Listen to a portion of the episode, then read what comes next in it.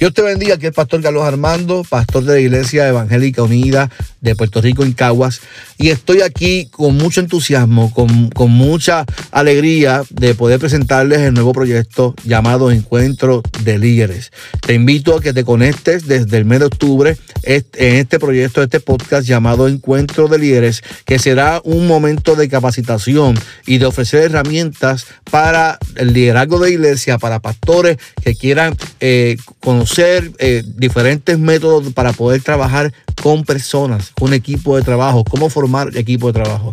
Así que este encuentro de líderes será de bendición para tu vida y para tu ministerio. No te desconectes, al contrario, comparte este podcast, dale seguir a, Encuentro de Líderes y yo estoy seguro que será de bendición para tu vida, tu ministerio y tu comunidad de fe. Dios te bendiga, tu pastor Carlos Armando en Encuentro de Líderes.